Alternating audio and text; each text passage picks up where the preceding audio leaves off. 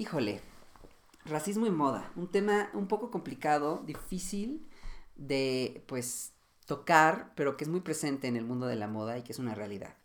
Eh, ¿Desde cuándo nos dijeron que ser güerito es mejor? ¿Desde cuándo nos dijeron que tener el lujo nos da estatus? ¿Desde cuándo nos dijeron que tener ciertas prendas, etcétera? Sí es complicado, ¿no? Pero vamos a descubrirlo. Así que trae a tu tío el racista, trae a tu primo el clasista, también trae al pariente homofóbico. ¿Cómo no? Aquí vamos a aprender mucho de esto. Porque vamos a ver qué onda con el racismo en moda, historia y así.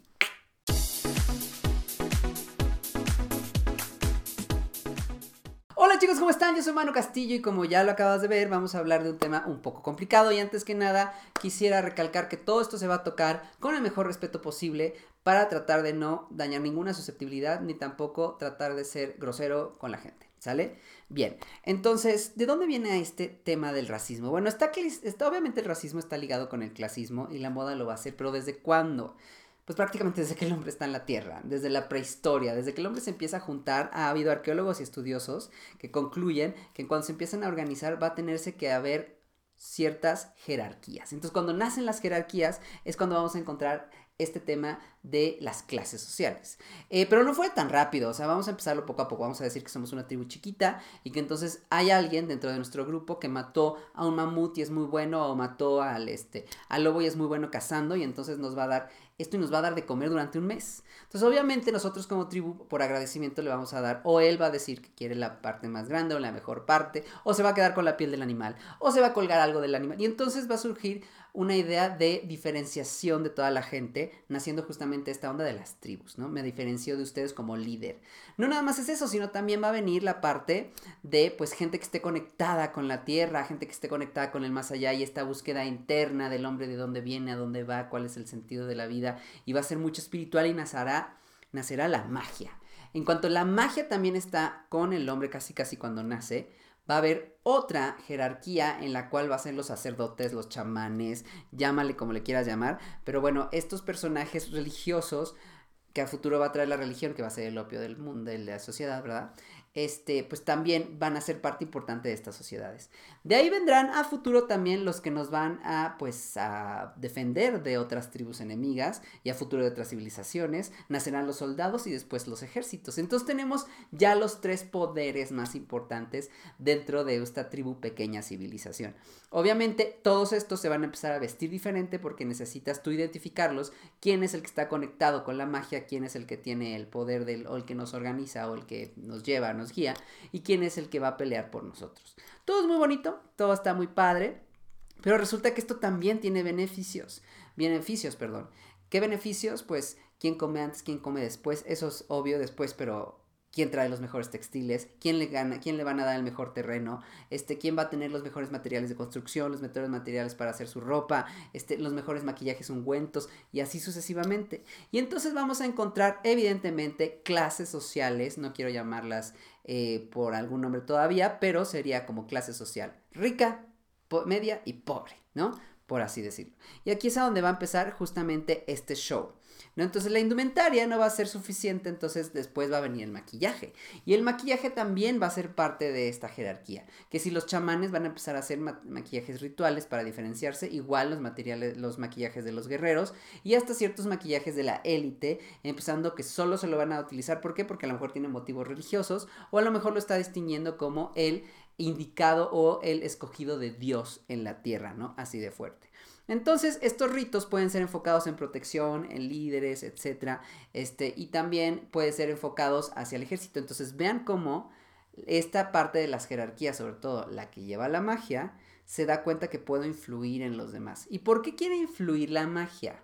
Porque quiere algo que tiene el que nos organiza y quiere algo el que nos defiende, que es el poder. Y a partir de ahí el poder va a ser el centro del por qué todas las clases o las élites o las clases sociales quieren estar hasta arriba, porque el poder maneja, maneja masas, maneja dinero, poder económico, social, religioso, eso es lo que quiere tristemente, la ambición, ¿no? Entonces la magia se va a dar cuenta que puede influenciar bien rápido al líder político y decir, híjole, si no haces esto, vienen los malos augurios y las vacas flacas y bueno, ya sabes, y después va a venir y le va a decir al ejército, si no haces esto y clavas cuchillos y tal, vas a perder la batalla, mejor dame a mí, págame, y entonces siempre va a haber esta eterna como dupla o manzana de la discordia en donde las religiones se van a meter en sus respectivos, este, mm, digamos, políticas como el Mo para pues, tratar de implantar y, e influir en el poder y tener poder. Y eso lo lograron muchas religiones y muchas este, sociedades, ¿eh? pero bueno, ella es otra historia.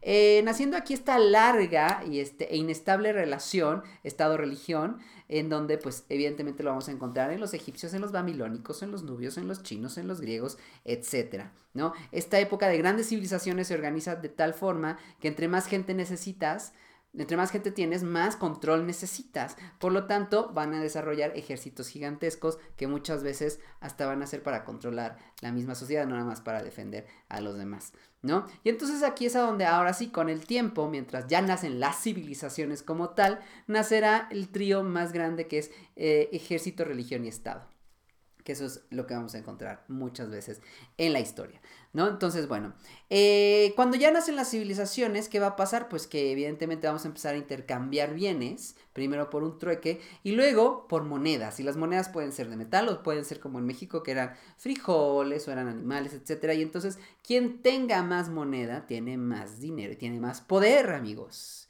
¿no? Entonces, puede ser terrenos, pueden ser este, eh, semillas o puede ser oro, etc. Y entonces, el dinero va a ser también una parte importante dentro de las sociedades para saber si puedes tú eh, llegar a, a este, cambiarlo por beneficios importantes como telas, terrenos, etc o pues no tener nada y vivir al día, ¿no? Entonces ahí las clases sociales se empiezan a formar. Pero ¿cuál va a ser la cereza del pastel? Pues cuando los pueblos sometidos de los países, o de, bueno, de los pueblos más bien, que empiezo yo a dominar o que están bajo mi yugo, o los que odio, con odio acérrimo, los empiezo a hacer mis eh, digamos, lacayos o mis, este, es que no quiero decir la palabra para que entiendan mejor, pero es, es una persona que humillo, es una persona que odio porque yo soy más, yo te gané, eh, este, yo puedo hacer ahora de tu terreno lo que yo quiera y de tus tierras lo que quiera, y entonces nacerá la esclavitud.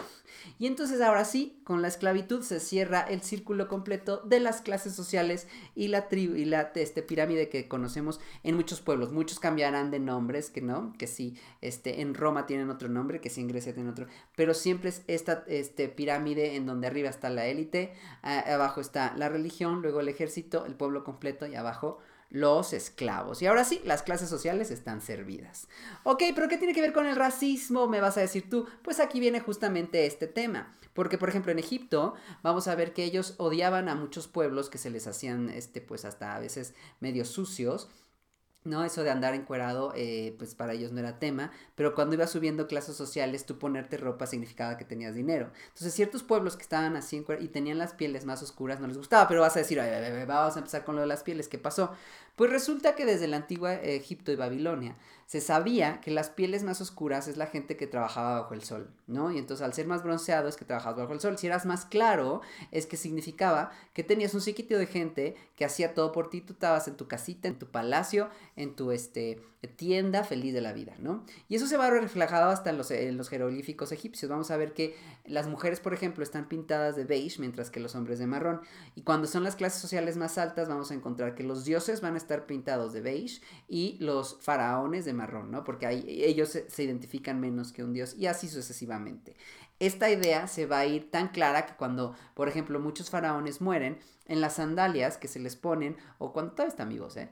vamos a encontrar que hay esclavos o este, personas de otros pueblos, llámales los nubios, los africanos, etcétera, este, labradas y pintadas en sus, en sus, este, en las suelas de sus sandalias, para que cuando caminaran los fueran pisando. sí, así de fuerte. Y justo es eso, es esta onda de humillar al otro pueblo sometido y también empieza a ser este, una parte de humillación sobre los colores de piel. Yo tengo más poder porque tengo más dinero, por lo tanto puedo hacer de los demás que sean mis sirvientes, ¿no? Y eso es lo que empezamos a, a ver en esta onda. Eh, de ahí, pues bueno, no es raro que sea un trauma a futuro de que la gente empiece a aclararse la piel. No es raro que los egipcios que eran muy limpios empezaran a tener ungüentos eh, y los romanos a futuro y los griegos también como un efecto de pantalla solar para no broncearse tan rápido, para no hacerse tan oscura la piel y tener esta idea de una piel más clara, ¿no? O sea, esta paleta de color más clara hacía que tenías beneficios y te fueran bien hasta en establecimientos, no muy difícil y muy alejado de lo que nosotros hacemos actualmente. Pues imagínate que vamos a Roma y pues Julio César, que era pues romano y era pues mediterráneo, este, de piel pues más o menos canelosa, bronceadona, pelo oscuro, se va a los pueblos germanos, los domina, y en ese entonces las romanas estaban traumadas con la piel clara, ¿no? Y con el, pelo también un tanto más claro, castaño claro, era el hit para ellas. Y entonces eh, este fulano pues se trae a las esclavas germanas que son de piel de alabastro, los ojos azules y el pelo casi albino. Y pues imagínate para las romanas, se trauman, porque es, era lo que esperaban ellas en belleza, era el, canon de belleza de la perfección, ¿no? En ese entonces. Y entonces es cuando ahora sí empezaremos a ver pelucas de pelo humano, de pelo rubio, y también vamos a ver hasta pues ungüentos tóxicos con la piel para hacerlos más claros, así como también de coloraciones de pelo. dices, ¿cómo como de coloraciones? Si no existía el peróxido. Es, es, es, bien interesante, amigos, porque para tú aclararte el pelo en la antigua Roma, lo que haces era una mezcla de plantas y otras semillas con urea, básicamente. Urea es pipí o orines de humano. Entonces lo dejabas descansar y ahí metías tu pelito, imagínate lo que debe oler. Lo peor es que llegabas a un nivel este, muy naranjoso del rubio. O sea, era lo máximo que podías llegar hasta un medio pelirrojo, como cuando te decolorabas mal el pelo en la prepa, ¿no? Para, o en la secundaria, para disque maquillarte, pintarte el pelo así de naranja quedaba. Y eso ya para ellos era muy rubio y era símbolo de belleza. Pero llegan, imagínate, las esclavas este, em, germanas, pues se trauman y por eso quieren hacer este tipo de pelucas. Eso lo vamos a encontrar en muchas otras civilizaciones, en donde justamente estos ungüentos que empiezan a ser tóxicos, la idea era para generar esto. Y vamos a ver entonces los cánones de belleza. ¿no? Justamente los cánones de belleza empiezan a ver mm, belleza en perfección, como van a ser los griegos y los romanos, y sobre todo que va a ser más perfecto que una piel clara, ¿no? Porque es lo que los va a dar poder. Eso también se va a ver en Justamente cuando nos vamos para Japón, pues no es raro que pues, las geishas, sabemos que en Japón se desarrollarán los primeros maquillajes en crema, eh, que muchos de ellos tendrían plomo y serían súper tóxicos, pero la idea de la geisha también es generar a una mujer sumamente perfecta al grado de ponerse esta máscara casi blanca, bueno, totalmente blanca en el rostro, pareciendo una mujer casi casi ideal en donde sus aspectos físicos o sus gestos desaparecen en esta base de maquillaje gigantesca para hacer casi una especie como de androide, ¿no? Vamos a explicarlo así, en donde es una mujer pues tan tan tan ideal que no necesita tener esta cara, sino una cara de perfecta. Entonces, es muy chistoso porque en Asia todavía tienen este conflicto muy fuerte de lo que tiene que ser la blanquitud. De hecho, hemos visto todos estos videos de las chicas coreanas poniéndose esta espuma que hace más blanca la piel para este, ir a trabajar o como maquillaje de día a día. Se sabe que hay centros comerciales en Singapur en donde este, no puedes entrar si no tienes un tipo mm, específico de piel, etcétera, porque sí, ahí todavía está muy fuerte. El maquillaje coreano también, ¿no? Este, o en China, que también hay muchos efectos para que te haga la piel más clara y tener, pues, algunos servicios restaurantes, etcétera. O sea, sí, sí, sí es muy fuerte esta onda. ¿no? Entonces, eh, el extremo de la idea no nada más van a ser de esta parte, sino también de, pues, hasta efectos en la piel que pueden lastimarla, o sea, que se te hicieran, no sé, llagas, se te cayera el pelo, pero el chiste era llegar a estos extremos de la piel belleza. Un poco misógino el show, pero bueno. Si ahí nos vamos a la Edad Media, se pone pues más padre la bendita Edad Media, ¿no? ¿Por qué? Pues porque, ¿se acuerdan que viene el poder y todo este rollo, ¿no?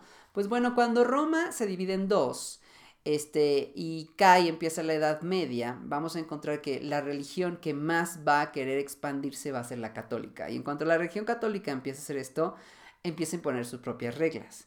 ¿Y eso qué va a hacer? Que pues prácticamente eh, va a restringir el poder a la gente que, que, que, solo quiere mantener el poder. Y eso no nada más en las religiones, ¿eh? o sea, va a pasar también este, en los reyes, en los emperadores, etcétera. Por eso no es raro que a futuro en la Edad Media y adelante hasta el Renacimiento, etcétera, y hasta nuestros días, vamos a seguir viendo gente que se empieza a relacionar en su mismo linaje. No, no estoy hablando de Monterrey, no, no. Pero sí, básicamente te casabas con el primo, con el tío, con el esto, ¿no? Etcétera, haciendo que se mantuviera la línea de sangre, la línea de piel, el poder dentro del apellido, etcétera, logrando pues muchas enfermedades y deformidades, ¿no? Pero también preservando y haciendo que estas esferas se hicieran cada vez más pequeñas, la esfera de la élite. ¿no? Y así es como lo vamos a encontrar en estas pequeñas como esferas de poder. Entonces estas élites, estas élites empiezan su larga obsesión por reducir y ser herméticas. Obvio va a traer problemas de salud, o sea, eso lo sabemos. Sabemos, por ejemplo, que este, la reina Victoria es pariente de media Europa, ¿no? Pero bueno, esa es otra historia. El caso es eso. Este, y eso se empieza a sumar a un tema bien importante que va a ser la psicología del color.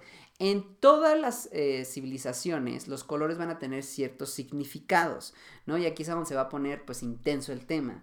Eh, por ejemplo, hay colores que siempre va a estar presente en la humanidad que nos van a decir que los llevan, no sé, la élite. ¿Por qué? Porque a lo mejor eran muy caros de producir, eran muy difíciles de sacar, eran difíciles de este, conseguir o caros en su forma de producción. Y entonces aquí es a donde vamos a ver que el azul, el rojo y hasta el morado como uno de los principales colores de la élite de la Edad Media, solo lo van a llevar ellos. ¿Por qué? Porque tenías el dinero y a futuro en algún momento el negro. Pero vean cómo estos son los colores que vamos a ver en la, este, justamente en la Edad Media como parte de la élite. Digo, hay religiones que van a tener diferentes significados, ¿no? O sea, como en el rojo en China, significa que es buena suerte, también significa que lo utilizan las mujeres que están casadas. El azul, por ejemplo, significa este, protección en los países árabes, mientras que en India significa la piel de Krishna y todo lo que esto concibe, ¿no? Entonces, en la cultura occidental es justo donde también va a tener ciertas complicaciones la psicología del color, y aquí es a donde viene a jugar el blanco, amigos.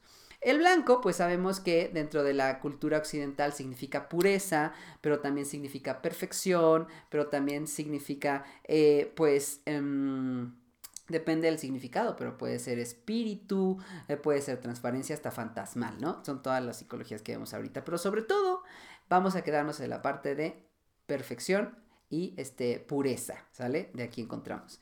Entonces, no es raro que desde la antigua Roma las élites ya empezaban a utilizar los colores más blancos porque no se blanqueaba el color como tal, sino hasta la Edad Media. Este, y quien llevaba el color demasiado blanco eh, también significaba justamente esta onda de la pureza. Por eso vamos a encontrar estas esculturas en Roma. Actualmente estas esculturas eran llenas de colores, pero muchas veces las pieles de estas esculturas las dejaban en colores muy claros, muy pálidos, que con el tiempo se deslavaban y quedan estos colores alabastro. Ya con el tiempo vemos el mármol desnudo como tal, pero nos da esta idea de que querían ser muy perfectos, ¿no? Bueno, entonces no es raro que estas esculturas de los dioses justamente también nos dieran esta idea de que es una piel perfecta. De ahí la creencia que la piel clara y el clasismo, los emperadores, reyes, etcétera, pues se pensaran también que fueran elegidos por Dios. Acuérdense que muchos en esa época emperadores, reyes, faraones, etcétera, eh, de muchas civilizaciones hasta ya para 1700, todavía se creía que el rey era un enviado de Dios en la tierra, ¿no? Entonces era como una deidad, digo, habrá que ver a Luis XIV, a Luis XV a futuro, como de verdad estaban en una onda megalómana que se creían Dios en la tierra, el escogido de, entonces por eso viene también toda esta alegoría que vamos a encontrar alrededor, entonces debía de ser poderoso y perfecto. Esto pues les digo lo vamos a llevar y se va a ver muy imitado en el arte sacro, por eso les decía que era importante la religión en, este, la cultura occidental. El arte sacro también se va a ver reflejado esto y no es raro que encontremos figuras de Cristo y de la Virgen después de la Edad Media con ciertos cánones de este, eh, belleza, ya sea en su ropa y en su piel. ¿Por qué? Porque para la Edad Media hay que ponernos y trasladarnos en el momento y en el espacio, amigos, ¿sale? Para ellos, Cristo y los santos y la Virgen eran la perfección andante. Y para aquellos que era este sinónimo de perfección, pieles claras, ojos azules, pelo rubio. Y no es raro que como ellos eran lo máximo de lo máximo, tú como hombre le das estos como tributo tus riquezas al que nos ha hecho, al que nos ha dado la vida, ¿no? Entonces, no es raro que encontremos iglesias adornadas y rebosadas en oro, este, también los mejores textiles y telas para las figuras que estamos representando, etcétera, y hasta en cuadros vamos a encontrar entonces a un rey, a un dios rey todopoderoso con vestiduras rojas y azules y a una reina también con este del cielo que va a ser María con las vestiduras o este pues sí su manto rojo azul o como en algunas otras escuelas blanco y azul sale así es como empezamos a ver. Ahora todo esto se da por concilios no eh, hay un concilio que se va a llamar el concilio de Trento que este justo se va a dar en estas mismas épocas en donde se va a decir cuáles son los cánones de que cómo a partir de ahorita se tienen que representar todas las figuras religiosas y con qué colores sale Y de ahí es a donde entonces nos cae el 20, que nos empiezan a vender esta idea de las representaciones occidentales de lo que conocemos de pues este la religión católica. Porque es chistoso, una virgen eh, María, que es morena, nazarena, que debió de haber sido de piel canela, de pelo oscuro, de ojos grandes, con joyería, con maquillaje en los dedos, con turbantes, este, con trenzas, con este, patrones geométricos tribales este, en su ropa, de la nada ahora es blanca, con los ojos azules y el pelo rubio, ¿no? Entonces, no es whitewashing, quiero que quede muy claro porque esta palabra puede este, aparecer en este video. No es whitewashing porque no, existía todavía el, lavado blanqueado que ahora estamos viendo actualmente en las películas, sino era la representación de que esta mujer, que no conocían ellos porque no había arqueología como tal, pues era lo máximo, y este hombre que era Cristo era lo máximo, era la deidades, entonces habría que representarla como se debe de presentar una deidad, con la perfección de la blanquitud. Y entonces vean cómo sin querer al mismo tiempo se están dando las redes sociales, digo las redes sociales, las clases sociales, más la representación de la religión, y los dos están formando lo que es el bonito clasismo y el racismo. Claro, de que sí, ¿cómo? De que no. Porque entonces, a futuro, pieles que vengan de otro tipo de tono, lugares que ya no van a ser tan bien aceptados, ¿no? Esto sucede. Y les digo, la religión es tan heavy que pues hasta los reyes católicos se van a llamar reyes católicos, porque para ellos era muy importante el catolicismo este, dentro de este, su, su reinado, que pues al final España van a ser una de los principales eh, reinos eh, que va a expandirse como tal, va a tener una de las armadas más importantes en su momento, con tal de pues este esparcir la palabra de Cristo, ¿no? Y van a pasar muchas cosas. Pero justamente es este Cristo que vemos blanco de estas vestiduras renacentistas medievales con estos colores que costaba mucho trabajo, mucho dinero conseguir, ya sean pigmentos para los cuadros o en pigmentos para la ropa. Y ahí tenemos, ahora sí, el clasismo como tal desde entonces. Por ejemplo, también eso lo vamos a ver reflejado ya también en el Renacimiento, o sea, en donde las élites van a llevar la tendencia. Porque cuando estudiamos historia de la moda, solo nos fijamos en la moda de la élite, porque tristemente es la que tenía dinero para poder tener estos cuadros e inmortalizar lo que ellos llevaban al día a día. Es raro que encontramos ropa medieval de gente pobre, ¿no? O de esclavos, porque casi esos no estaban pintados. Acuérdense que la, la, pintura que refleja el día a día va a ser hasta casi, casi finales de 1700, 1800. O sea, para ellos no era importante este, ver eh, lo que se vivía al día a día, era más importante eh, ya sea eh, representar la religión y a futuro va a ser eh, más importante representar, no sé, este, las mitologías y después va a ser más importante representar ahora sí este, cuadros para inmortalizar a los, este, a la élite y después ahora sí ya el día a día de la gente, ¿no? Así es como se da hasta en la historia del arte va a suceder eso. Pero bueno, a esto que voy con este, con lo de los cuadros, pues que empieza a ver esta palabra que es la blanquitud. ¿No? En donde, por ejemplo, si nos vamos hacia las este, clases sociales altas, vamos a encontrar eh, cuadros que va a ser el Photoshop de su época. Tú todos los cuadros que veas del virreinato, de, bueno, desde el, Renacimiento hasta 1500, 1600, 1700, etc., es un Photoshop, amigos. O sea, sí le decía la gente, al pintor, o sea, sácale, o sea, la reina no está guapita, hazla sin arrugas o quítale eso. Y ellos caían en su mentira, ¿no? Porque pues aparte tenían poder y vete tú, dile a la reina que es fea, pues amanecía sin cabeza, ya sabes.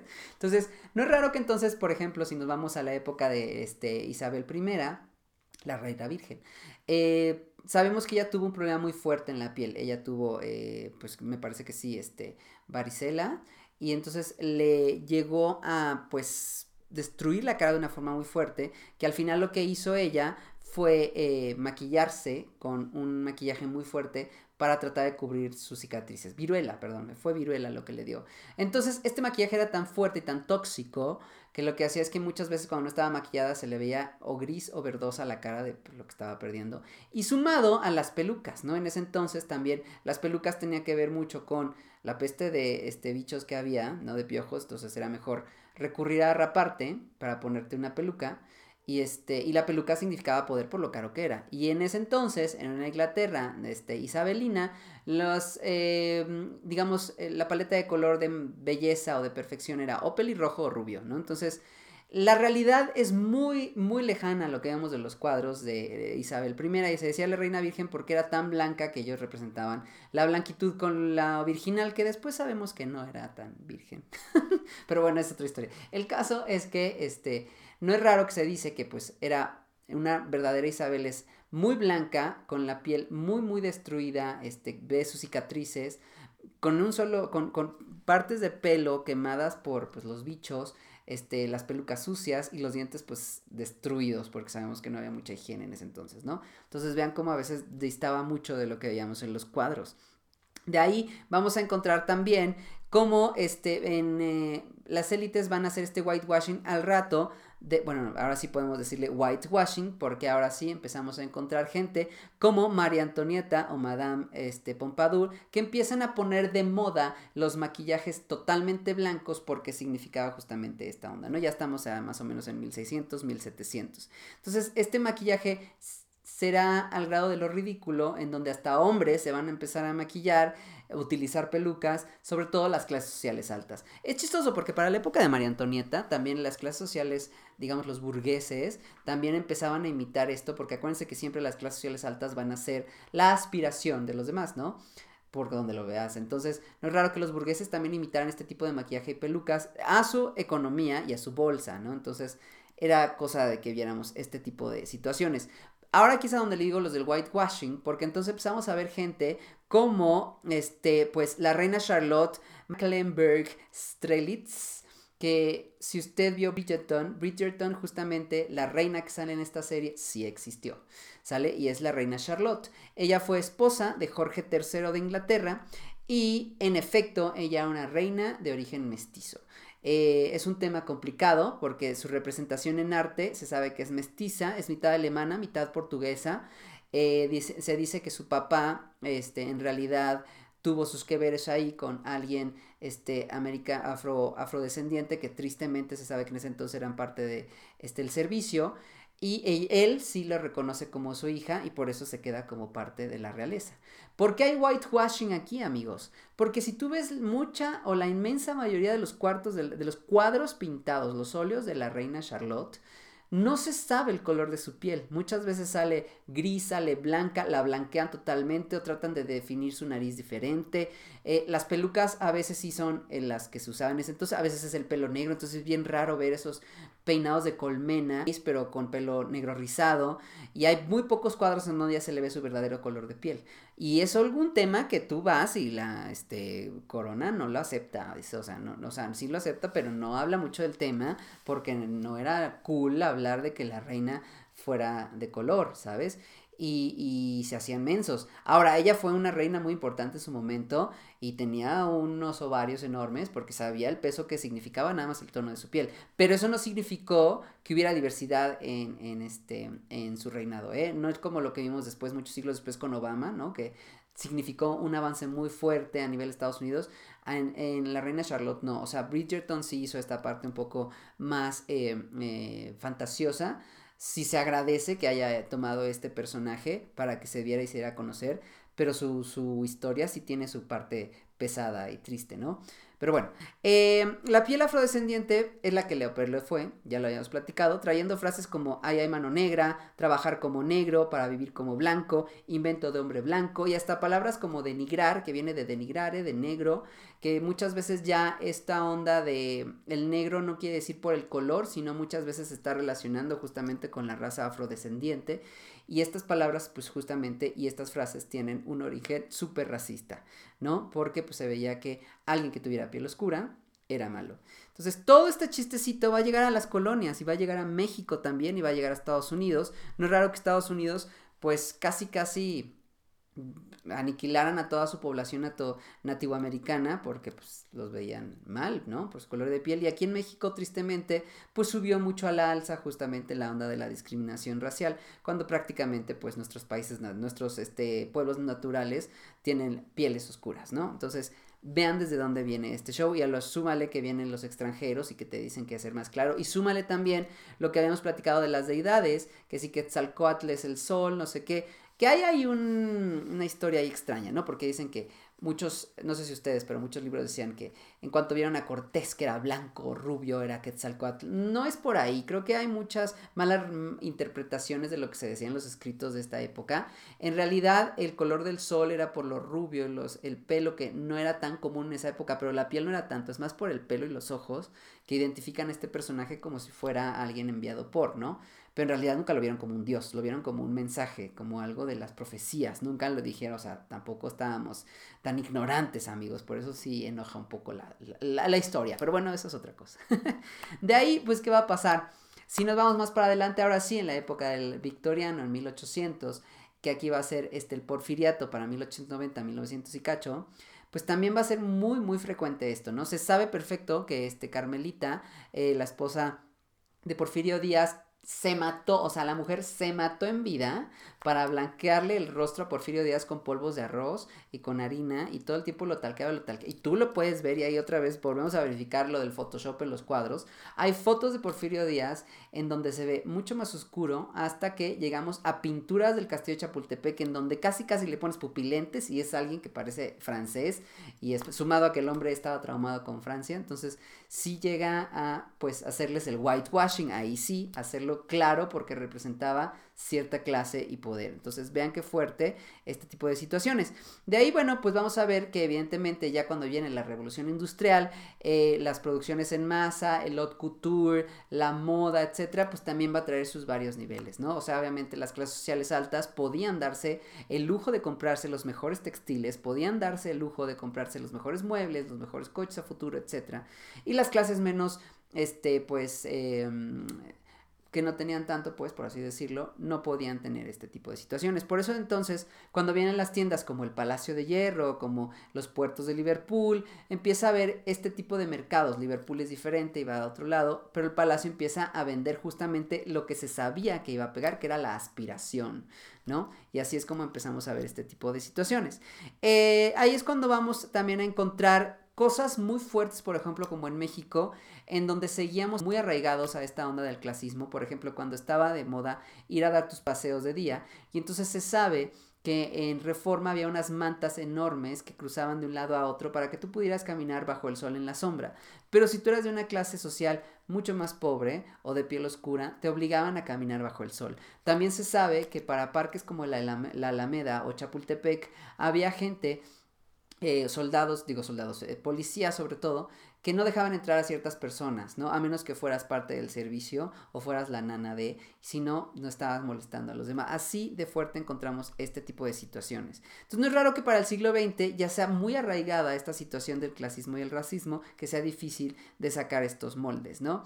Obviamente con los años 20 va a cambiar gracias al jazz. Vamos a encontrar cantantes de jazz y charleston, este, que son de pieles oscuras, pero este avance es tan pian pianito que en las calles todavía muchísima segregación, ¿no? Lo que vamos a encontrar.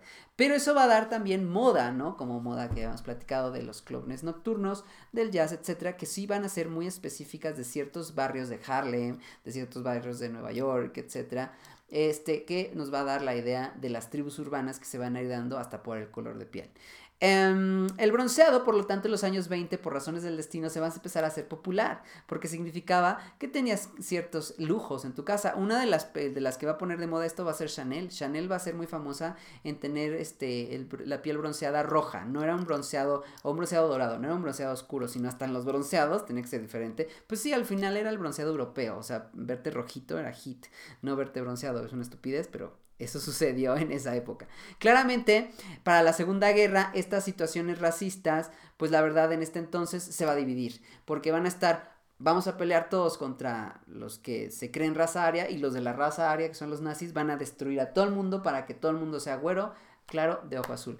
Y es bien interesante porque hasta la moda va a ser aspiracional. Este, lo que va a ser em, Hitler va a irse a París para llevarse a todos los diseñadores de alta costura y las mejores modistas para hacer las mejores uniformes, los mejores ropa y la mejor moda y se la va a llevar a Berlín. Y durante mucho tiempo la casa berlinesa se va a hacer como el hit en la moda. No se habla mucho de eso porque evidentemente era la guerra y es lo que llama más la atención en ese foco. Pero sí, parte de su mal viaje de destruir este, a los judíos y a los pueblos que no eran arios era hasta tener gente que trabajaba moda de la última, este, mano, digamos, o, o de, de, última eh, calidad, de primera calidad, por así decirlo, perdón, y entonces logrando que sea la raza perfecta. O sea, sí es un tema, ¿no? Entonces, bueno, los nazis bajo este pretexto es lo que hacen este, también para lograr este, su supremacía. Eh, por otro lado, en Estados Unidos, pues sabemos de la supremacía blanca que se dio también desde la época de los, del, este, de los plantíos, ¿no? Estamos hablando desde 1800, es muy famoso la época de la esclavitud en Estados Unidos, cómo tener la piel oscura era muy malo al grado que hasta los años 60, por fin Martin Luther King va a poder este, romper esto para que ahora sí veamos justamente este, eh, cierta, eh, pues no diversidad, porque tristemente era muy señalado, pero luchar por los, este, mm, eh, ¿cómo se llama? Eh, derechos de los afrodescendientes. Y aquí vamos a encontrar moda como los Black Panthers a futuro, ¿no? Que también ellos van a representar ahora sí lo que es el poder del ser negro. Y aquí van a venir los años 60 y el movimiento hippie. Y creo que va a ser el movimiento hippie en los años 60 el que va a romper por primera vez el estereotipo del racismo y el clasismo o un poquito de lo que hubiera sido una utopía sin racismo y clasismo. Porque en el hippie vamos a encontrar chicos de todas las etnias, asiáticos, afrodescendientes, latinos, este, eh, gringos, etcétera, con ropa de todas las etnias, este, y que muchas veces hasta las podías hacer tú y que se hacía de trueque y que podía ser este, no necesariamente comprada, sino tú la podías hacer. Entonces logra en los 60 un poco de esta onda de quitar justamente este, em, pues digamos, peso de lo que es el racismo y el clasismo. Tristemente va a durar muy poco, ¿no? Eh, pero sí vamos a ver un poco de luz de cuando vamos a ver estas situaciones. Em, de ahí, bueno, revistas como, no es raro que en esta época van a existir revistas como Essence. Essence va a ser la primera revista de estilo de vida afroamericano, en donde le quiere hacer competencia a una Vogue, a una GQ, en donde todo lo que se encuentra ahí solo es exclusivamente para público afroamericano en moda y estilo de vida, ¿no? Entonces, eh, de ahí, pues, el ideal se va a esparcir por todo el mundo y no es raro que también en México tengamos este ideal hippie, como lo que va a suceder en Avándaro, como otra vez tratar de este, experimentar con eh, nuestras culturas, con nuestros códices, con nuestros dibujos. Va a haber un primer acercamiento hacia la moda prehispánica y vamos a encontrar grandes diseñadores mexicanos en donde se va a luchar por esto. Uno de ellos, Ramón Valdiosera. Eh, que él va pues justamente a estudiar de dónde viene para él la alta costura, venía de los pueblos este, originarios en México, y pues a futuro, en los 60, va a crear lo que llamamos hoy el rosa mexicano, ¿no? Por ejemplo, para tratar de darle esta explotación a nivel e identidad nacional. Vamos a encontrar mucho arte nacional en este entonces. Este, eh, que va a ser impulsado por el gobierno, etcétera. Ya se estaba dando desde los 40, 50 con un Diego Rivera, una Frida Kahlo, pero esto se empieza a hacer mucho más entendible hasta hacerlo o explotarlo en los 60, ¿no? Pero la idea del clasismo y el racismo va a seguir aquí existiendo por las marcas de lujo. Y mucho se va a dar otra vez regresando un poco hacia los 60. En los 60 el preta porter a cuando estas marcas de lujo se empiezan a hacer este, en masa, pues lo que hace también las marcas de lujo, ya hemos platicado un poco de esto, como antes de eso se están tronando los dedos y entonces la idea es empezar a sacar moda, este, marcas que sean colecciones rápidas, sin tallaje, que se puedan ir de la pasarela al cliente y sean relativamente más baratas. Pero en realidad es lujo, entonces sigue siendo esto. Entonces el preta porter va a seguir siendo una salida para la gente que tiene dinero y le puede alcanzar a. Y así es como vamos a encontrar celebridades vistiendo de Valentino, de Chanel, este, no sé, de otros grandes diseñadores en su entonces como Valenciaga, que este, etcétera, en donde pues vamos a encontrar otra vez esta parte de las clases altas son las que tienen dinero, ¿no? Eh, digamos que este ideal de que son inalcanzables, eh, digamos que los 60 ya había roto un poco esto con el movimiento hippie y el disco quería seguir luchando con el racismo, pero digamos que quien rompe por fin esto van a ser los 80, gracias al este, movimiento preppy, que eran chicos muy jóvenes que ganaban dinero de, pronto, de forma muy rápida, pero aparte podían venir de cualquier estrato social, ¿no? Entonces tú podías ser un chico que entra a Harvard, se gana la beca, le va muy bien, firma con una muy buena empresa de abogados y estás ganando millones a tus 23 años y a lo mejor venías de un estrato social muy bajo. Entonces aquí empezamos a ver estos picos bien grandes que siempre han existido los New Rich, Pero en los 80 empieza a haber la explotación de esto, sumado a pues también este, muchas otras, em, digamos, empresas o muchos otros eh, oficios y algunos de ellos oscuros que empiezan a proliferar, ¿no? Por ejemplo, vamos a hablar hasta ahí, empieza mucho pues la onda de los, este, del narcotráfico. Entonces no es raro que encontremos hasta tribus urbanas que se visten de este tipo para llegar a la aspiración de lo que es ser el rico. ¿Esto que trae a futuro? Pues a futuro va a traer otras tribus urbanas ya para los 90 y los 2000 del New Rich, ¿no? Eh, desde las Kim Kardashian, por ejemplo, este, en, México tribus urbanas, pues también encontramos, ¿no? Como las buchonas, los buchones, etcétera, que eh, lo que quieren reflejar es llegar rápido a esta aspiración de las clases sociales altas comprando moda de lujo, que ya tengo el dinero, pero con un estilo o un estilismo o un concepto visual que es muy particular de ellos, un tanto kitsch que al final es parte de la esencia de la tribu. Eh, tratando de romper otra vez la onda de que si la moda es, este, digamos, aspiracional o clasista, pero haciéndola clasista al mismo tiempo, porque las clases sociales o élite que siempre han estado arriba saben cuando se explota además un logo y es muy chistoso porque otra vez estas clases sociales nos empiezan a decir, la moda nos mueve, o sea, la moda nos, nos hace coco wash, amigos. O sea, en los 90 nos decían, ponte logotipos, es el hit de la existencia, ponte logotipos, la logomanía. Y después viene los 2000 y nos dicen que los logos es lo más horrible que existe en el mundo. Entonces vean cómo también las tendencias están unidas muchas veces a la mercadotecnia para definir qué es lindo, qué no, qué es kitsch, qué no, y qué está bien y qué no.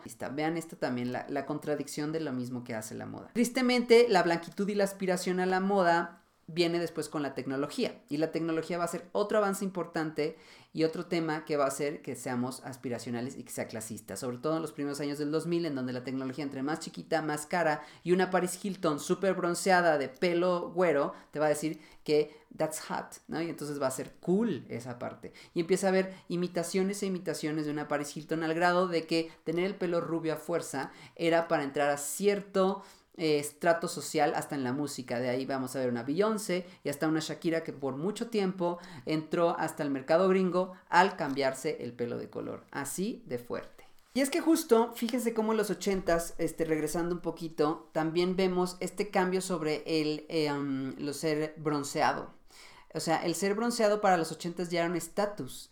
El ser bronceado en ese entonces, la piel oscura, significaba que tú tenías casa en los Hamptons, que tenías casa en Valle, en Cuerna, y entonces podías regresar bronceado del puente, humillando a todos con tu piel oscura, ¿no?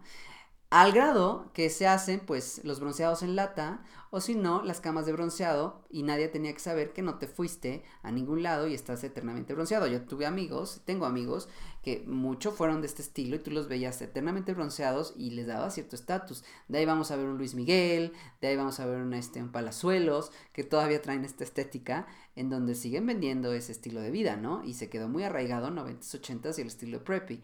Pero vean cómo entonces ahí el color oscuro significó algo diferente, porque cuando un blanco se pone color oscuro es estatus, pero cuando alguien de, piel oscura sigues más oscuro, iu, no, porque pues eres oscuro. Entonces eso es lo que enoja mucho a veces con la onda del racismo y el clasismo, ¿no? En moda, ¿cómo puede ser que una piel que es del mismo tono que otra piel es aspiracional en en una situación y en otra situación no es bien aceptada? Así de fuerte. Pero bueno, eh, de ahí ya para casi terminar nuestro tema, vamos a ver que la generación Z es la que está más en contacto con la tecnología, la de que su, su niñez y la adolescencia empieza a preguntarse por qué hay, no hay esta representación, por qué esta generación alfa este, se cuestiona todo el tiempo por qué no hay chicos morenos, por qué no hay niños asiáticos, por qué en la caricatura no hay alguien que es pelirrojo como yo, o por qué no hay alguien que es moreno, por qué no hay alguien que tiene este eh, eh, vitiligo como yo, y entonces empiezan a hacer ruido en este, sus diferentes redes sociales, por qué alguien no tiene el cuerpo como yo, por qué no hay nunca una representación de alguien que tenga curvas, o una caricatura de alguien que sea gordito como yo, y entonces empieza a haber otra vez este movimiento social. Justamente aquí es a donde vamos a encontrar plataformas como TikTok, en donde se están haciendo estos discursos, en donde se han movido, movido muchos este, discursos interesantes a nivel adolescente y están haciendo estos cambios. Por un lado es interesante porque el adolescente actual está creciendo muy rápido a nivel de que como tiene toda la información a la mano, eh, pareciera que está muy maduro en muchas situaciones, pero también lo está haciendo en algunas ocasiones solo para encajar y entonces nace esta ideología del woke, que no nada más es de adolescentes, ¿no? Y el woke, de cierta forma, tiene un patrón clasista racista dentro. ¿Por qué el woke tiene un patrón racista clasista? Porque al yo ser defensor de las causas buenas, pareciera que estoy moralmente arriba y eso también me da cierto poder, ¿no? Sin querer, los que son wokes son de cierto estatus social económico que les permite preocuparse por esta situación económica, social y racial, porque si de verdad no tendrías problemas económicos, digo, si de verdad tendrías problemas económicos, no piensas si, si la macha te hace bien, no piensas si de verdad las bolsas de este mm, eh, Hermes son de piel 100%, piensas en qué vas a comer y en vivir al día. Entonces la, la identidad woke o la ideología woke tiene cierto blanquitud en su, en su poder, ¿no? Este, si me preocupo por ir a hacer un viaje a la ayahuasca para descubrirme y entenderme, pero pues el viajecito te sale una lana, ¿no? Este, y es más lo que se está sucediendo con esta cultura del despertar. Entonces, si quieras o no, de repente ser extremista en cualquiera de los, de los puntos puede ser también destructivo, ¿no? Entonces hay que nosotros pulir esa parte y entender que sí es bueno educarnos, es bueno educar a los demás, pero tampoco es bueno seguir estas tendencias nada más por quedar bien con una sociedad que posiblemente tú no estás consumiendo o tú no eres o, o estás consumiendo otro tipo de cosas siendo igual de clasista y de racista. pero bueno, espero que me haya dado a entender. Eso es lo que también está haciendo Twitter, ¿no? Entonces, bueno, el cambio es lento, pero es contundente, es una realidad. Al grado que la moda se ha visto presionada para mejorar estos procesos de manufactura, por ejemplo, también se ha visto para decirle que hacen cosas de nivel forma más transparente, que no gastan tanta agua. Gracias a las redes sociales y a las generaciones más jóvenes se han hecho campañas contra este uso, ¿no? El que sí va a ser más difícil que cambie va a ser el lujo, por ejemplo. Porque el mercado de lujo al final siempre va a tener un mercado específico, un mercado al cual llegar, un mercado que siempre lo va a consumir. Este es un mercado que es el 5% de la población mundial eh, que es muy chiquito, que es élite, que es chiquitito, pero que al final a él no le preocupa si hay una guerra mundial, si hay una crisis económica, porque se sabe que el que tiene dinero siempre lo va a mantener y va a poder consumir. Por eso eh, sigue siendo tan fuerte este tipo de aspiración, porque la aspiración siempre va a existir, aunque la moda casi eh, se va al carajo en los años 40 por la Segunda Guerra Mundial, ¿Cómo va a sobrevivir gracias a la cosmética y gracias a la aspiración? Y por eso es que seguimos viendo marcas tan longevas después de tantos años porque han logrado sobrevivir justamente por la aspiración. ¿No? Entonces, por ejemplo, vamos a ver la situación de actual como Cartier, pues la verdad es que a él le vales porque su Cartier se va a vender, ya sea en Emiratos Árabes Unidos, se va a vender en China, y la verdad es que Cartier como marca no se va a poner a ver quién tiene la piel de qué color, lo que quiere es que ven, vendan y sobrevivir. Y entonces ahí una cosa es la aspiración y a ellos ya no les importa el clasista sino quién es el clasista, el que realmente compra esa pieza. Las marcas son clasistas y racistas, sí, ha habido marcas clasistas y racistas como Dolce Gabbana, que tuvieron una muy mala racha hace unos años, cuando quisieron entrar al mercado este, japonés, cuando también hicieron este, apropiación cultural para algunas colecciones de Latinoamérica, no quiero decir dónde, pero sí fue México, este, y donde pues sus diseñadores insultaron a la comunidad este, asiática, al grado que han sido canceladísimos y tuvieron una crisis muy fuerte, porque también pues este, tienen hasta problemas con este, eh, temas de homofobia, homofobia internalizada, ellos siendo gays, eh, se han eh, postulado por el no, este, adopción de las parejas homoparentales ni tampoco las uniones homoparentales. Entonces, sí, sí, este mucho tiene que ver con los ideales de los diseñadores y cómo estos han causado repercusión a su moda. Tú ya ver Dolce Gabbana, a mucha gente le puede este, gustar, pero para mí ya representa ciertas manchas o cierto ideal que ya no estoy listo para seguir, ¿no? Entonces eso es lo que llega a suceder. También, por ejemplo, pero hay marcas como Hugo Boss, que en su momento estuvo muy involucrado en la Segunda Guerra Mundial, como diseñador, como este, pues, o sea, 100% estaba dentro del partido nazi, pero con el tiempo han logrado y han pedido ciertas disculpas para pues este decir que sí, tuvieron un pasado extremo y que pues es parte de su historia, pero la realidad es que Hugo Boss ha cambiado y ha sido hasta una forma diversa y ha tenido hasta diseñadores diferentes dentro de su marca. Igual Louis Vuitton, Louis Vuitton se sabe que ellos este, ayudaron a la carrera armamentista, mientras este, los alemanes estuvieron en, en París, ellos ayudaron para que este, eh, pudieran estar ahí a nivel económico los, los Louis Vuitton, los Vuitton, perdón. Eh, a futuro también han pedido una disculpa y se han este, dicho, sí, es parte de nosotros, pero por ejemplo ahorita tenemos un Virgil Abloh que se sabe perfecto que es uno de los diseñadores que están llevando la marca a otros niveles y que por más que la historia tenga un pasado oscuro, se ha hecho mucho por limpiar ese pasado, cosa que como un Dolce Gabbana no ha sucedido, ¿no? Entonces, eh, sí también creo que tenemos que tener presente qué consumimos y qué no. También no tenemos que ser extremistas, o sea, como justamente estas marcas que vienen desde la Segunda Guerra Mundial o tienen algún pasado como Chanel, que también se sabe que era muy clasista racista, y no por eso vamos a dejarlas de, este, consumir, pero hay que estudiar el por qué. Tuvieron un pasado y luego con el tiempo fueron evolucionando y han logrado algo a la industria de la moda este, a nivel de posicionarse, hicieron algo a nivel económico que a lo mejor yo no puedo pagar su prenda, pero sé que ayudó al mundo de la industria de la, de la moda, como Burberry, por ejemplo, que ha logrado un cambio a nivel económico, fueron de los primeros en hacer el Buy It Now, See It Now para contrarrestar este, la guerra sucia del fast fashion. Fueron los primeros en ser una industria este, de lujo en donde se estaban haciendo piezas recicladas. Fueron los primeros en generar justamente todo un procedimiento súper interesante a nivel digital cuando podías comprar su ropa. Ok, y ellos no tuvieron ningún pasado extremo en las guerras, pero vean cómo han logrado, aunque sea una marca de lujo que posiblemente es eh, incosteable para la inmensa mayoría de la gente, pero ha logrado cambios que se fueron imitando para otras marcas que no tienen tanto presupuesto y que al final llegan a una pronta moda para entonces poder ahora sí estas tecnologías que son menos invasivas para este el planeta poderse replicar en un fast fashion, ¿no? Eh, entonces, ahora sí, una marca que era este, aspiracional no necesariamente tuvo que ser clasista y es muy reconocida. Marcas que fueron racistas y han limpiado su nombre pueden ser reconocidas, pero marcas que son racistas, que sus diseñadores son clasistas y que tienen algún mensaje atrás que no han sabido limpiar y que no les interesa limpiar, son las marcas que ahorita les está yendo muy mal porque estamos en una época en donde la inclusión, la diversidad y el ver a los demás es lo que hace que la moda siga siendo fructífera. Esa es la razón de la verdadera aspiración actualmente. Entonces, ¿Qué podemos cerrar para el tema? La aspiración siempre va a existir, no es mala. Todo el mundo queremos ser mejor en algún momento, tener más. También ser ambicioso no es malo. Ya la ambición, cuando la juntamos con que sentimos que es poder, acuérdense que pasó en las civilizaciones pasadas, que da miedo.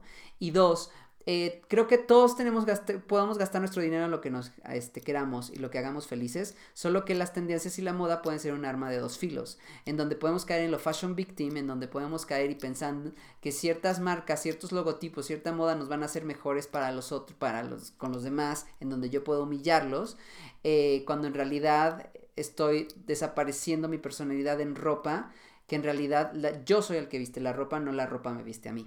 Pues espero que les haya gustado este, este pues, video. Estuvo un poco largo, fue un poco eh, complicado, fue más como una plática.